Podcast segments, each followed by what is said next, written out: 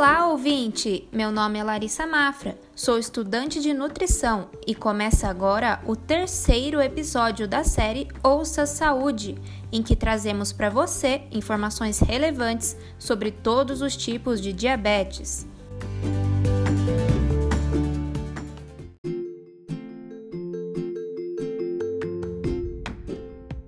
Olá, sou Patrick Camargo, estudante de nutrição, e nesse episódio falaremos sobre a importância da nutrição no tratamento dos quadros reversíveis da diabetes. Tanto a diabetes gestacional quanto a pré-diabetes são condições reversíveis da doença, ou seja, o paciente pode voltar à normalidade se adotar o tratamento correto. Exatamente, Larissa. E o interessante é que a orientação para se prevenir ou tratar a diabetes gestacional e a pré-diabetes é a mesma adoção de uma dieta equilibrada e a prática de exercícios físicos. Nossa, então o acompanhamento do nutricionista é essencial nesses casos, Patrick? Bom, Primeiro, vamos discutir um pouco sobre como a diabetes gestacional acontece e como nós, profissionais nutricionistas, podemos atuar para o tratamento e prevenção?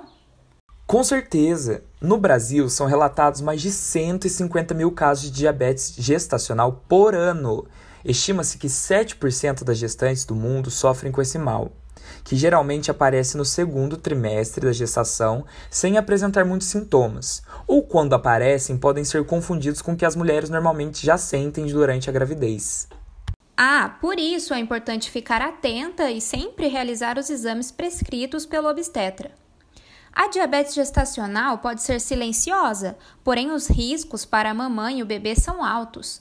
Essa complicação pode surgir por dois motivos quando a mãe ingere uma quantidade elevada de açúcares que vão demandar uma atividade pancreática intensa a fim de compensar a liberação de insulina, ou pela interferência de hormônios secretados pela placenta que acabam bloqueando a ação da insulina. Como a insulina não consegue levar a glicose para dentro das células, o nível glicêmico fica sempre alto, causando a diabetes gestacional. Falando em riscos, Larissa, o bebê também sofre. Isso porque dois terços da glicose do sangue materno é passado para ele por meio do cordão umbilical. O pâncreas da criança também fica sobrecarregado, tentando produzir insulina suficiente. Como ele não consegue, a glicose extra no sangue do bebê se transforma em gordura, levando ao nascimento de um bebê acima do peso.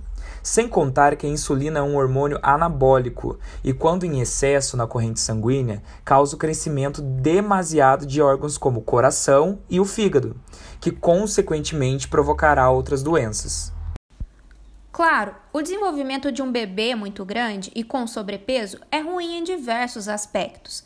Doenças cardíacas e respiratórias surgem com mais facilidade, sem falar nas dificuldades do parto pelo tamanho da criança e além disso, o pâncreas do neném produziu muita insulina durante a gestação. E o suprimento de glicose é cortado quando o cordão umbilical é removido, o que pode causar um quadro grave de hipoglicemia. Bom, já vimos que as complicações da diabetes gestacional pode ser muito severa. Mas o que será que podemos fazer para evitá-la ou tratá-la? O principal cuidado é com a alimentação, a mulher deve procurar acompanhamento nutricional antes, durante e após a gestação, tendo ou não diabetes. O nutricionista poderá passar uma dieta personalizada com o objetivo de manter as taxas glicêmicas adequadas.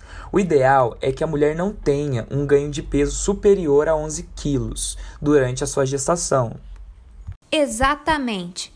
E para isso, a mamãe deve consumir em média de 1.800 a 2.000 calorias. Claro, esse cálculo é feito pelo nutricionista, levando em conta o nível de atividade física de cada paciente. Uma outra estratégia importante é não passar longos períodos sem se alimentar, para evitar quedas de glicose e picos de fome. O ideal é que se faça uma refeição planejada a cada 3 horas em média.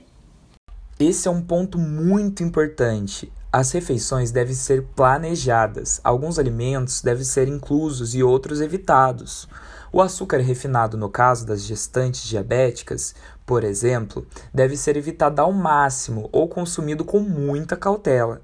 O mesmo serve para frutas e sucos que carregam boas quantidades de açúcar. Farinhas brancas e alimentos industrializados e ultraprocessados também não são indicados para o consumo. Por outro lado, alguns alimentos podem ser grandes aliados na dieta da gestante como é o caso das farinhas integrais, legumes e verduras ricos em fibras, que vão garantir saciedade e melhorar o trânsito intestinal. Alguns produtos podem ser substituídos por suas versões diets. Vale ressaltar também que a ingestão de líquidos é super importante. E além da água, a mamãe pode fazer uso de alguns chás, como o de erva doce, que ajuda a regular a pressão arterial e a diminuir desconfortos estomacais. Isso é, claro, sempre com a orientação do nutricionista, pois alguns chás são muito perigosos durante a gravidez e podem até mesmo provocar aborto. Correto, Larissa. E tenho certeza que com acompanhamento médico e bons hábitos, a mamãe e o bebê ficarão seguros e saudáveis. Sem dúvidas, Patrick. Bom, Infelizmente, não é só durante a gravidez que se corre o risco de desenvolver diabetes, né? Essa doença tão perigosa pode já nascer com a pessoa, como é o caso da diabetes tipo 1.